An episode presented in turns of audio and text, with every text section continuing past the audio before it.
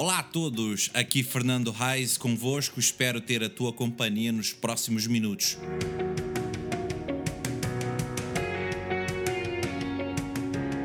Para este podcast, ou tentativa de podcast. Não, a sério.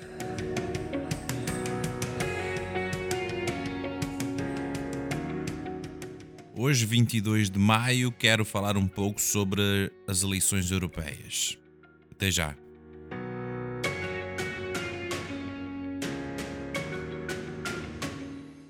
Olá a todos, bem-vindos a mais um episódio deste podcast Não a Sério. E neste episódio número 41 quero falar um pouquinho sobre as eleições europeias que já estão à porta. Já estão à porta. Então, ao Parlamento Europeu, à União Europeia, como todos sabem, e lá de vez em quando, salvo erro de 4 em 4 anos, há as eleições, em que as pessoas são, não são obrigadas, quem, quem quiser votar, vota, e agora vamos ter essa hipótese neste próximo domingo de fazê-lo. É? Cada cidadão das suas respectivas, dos seus respectivos países da União Europeia vão fazê-lo. Por que votar nas eleições europeias? É uma, uma boa pergunta para começarmos aqui a nossa, a nossa conversa, não é? Como europeus, uh, enfrentamos muitos desafios, da migração, as alterações climáticas, desemprego dos jovens, até mesmo as questões de privacidade dos dados da internet. Então, vivemos num mundo cada vez mais globalizado e competitivo. Paralelamente a isto, o referendo do Brexit demonstrou que a União Europeia não é um projeto irrevogável. Embora muitos de nós, uh, nós vamos considerar a democracia como um dado adquirido, este também parece encontrar sobre ameaça crescente. Então, portanto, as eleições é muito importante. Uma continuidade do projeto da União Europeia. Mais liberais ou mais socialistas, gente vota em forças que apoiam a Europa. Então, neste próximo domingo, todos os europeus são chamados a eleger os seus representantes no Parlamento Europeu. No caso de Portugal, salvo erro, são 21 deputados portugueses que têm um assento garantido ou vão garantir um assento no Parlamento Europeu. Uh, então, apesar de assim ter muita situação de, de, das coisas que a gente vê na Europa e tal, aquilo, a gente tem essa hipótese agora de fazer isto, não é? A questionar e, enfim, estar por dentro e deixar o seu, o seu voto uh, dentro ali do, do, do Parlamento Europeu. Agora, claro que todos podemos pensar e votar uh, ou não votar, não é? Imagina se todas as pessoas, não, não quero votar, não quero saber disso. Ia ser uma coisa extremamente complicada se ninguém quisesse votar, eh, não é? Acho que vocês concordam com isso. Então, a gente, para escolher, isto é uma velha história, temos que nos informar sobre quem defende o quê, o que também nem sempre é fácil.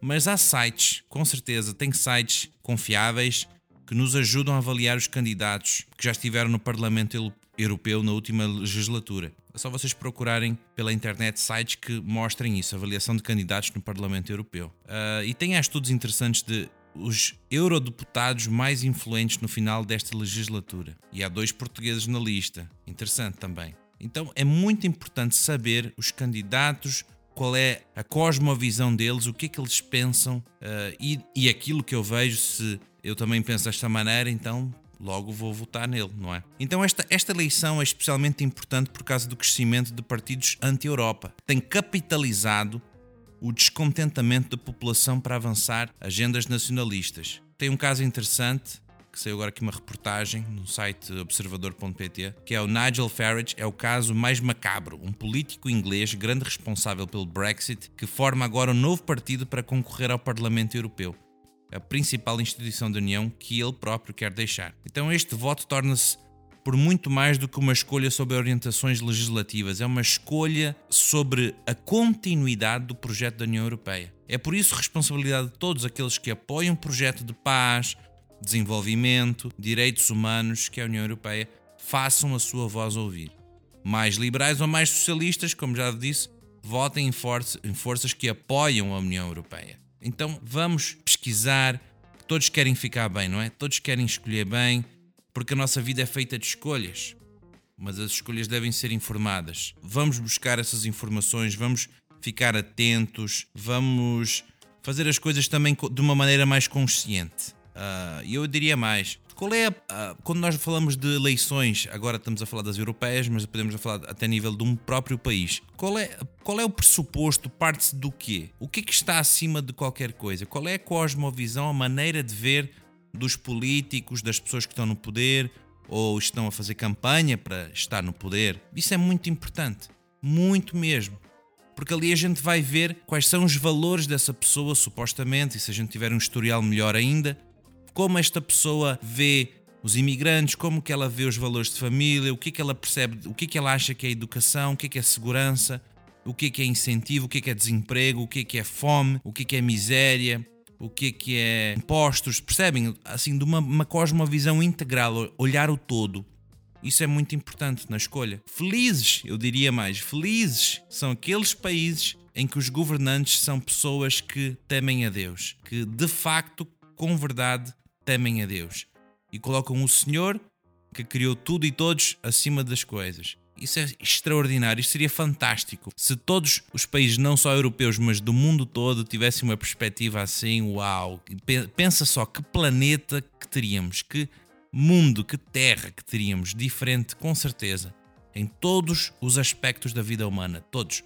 Então, pensa nisto, pensa nesta hipótese, tu que te podes ter uh, essa, esta oportunidade de votar, não deixes de votar, não deixes de escolher, não deixes, aliás, de pesquisar, informar-te sobre as pessoas, candidatos, olha o historial, vê o que as pessoas fizeram, vê, vê, tenta perceber tudo.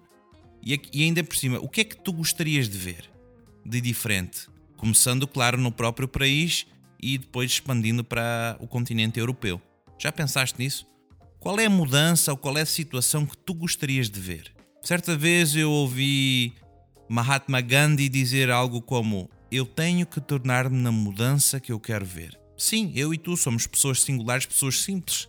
Não temos poder político para mudar uma, um, um conselho, um distrito, um país, um continente. Não, mas podemos começar pequeno, pequenino. Concordas? Fica aqui o desafio. Pensa, procura, busca informações, tudo. Mas vamos também não perder de vista, e aqui sim também lanço o meu desafio, a minha partilha pessoal. Feliz é a nação cujo Deus é o Senhor, que Deus está acima das coisas. Egoísmo, vaidade, uh, maldade humana, tudo isto vai por água abaixo quando o Senhor é o centro e quando as pessoas, os seres humanos que têm o poder humano, não é? Percebem e querem de facto fazer uma mudança nessa perspectiva. Aí teremos coisas extraordinárias, eu diria, a acontecer. A nível social, a nível político, em todas as esferas da vida humana. Fica aqui então este, este episódio deste, destas europeias que estão a aproximar-se. Lembra-te sempre que a vida é muito mais bela com Deus na história. Nos vemos para a semana, se Deus quiser.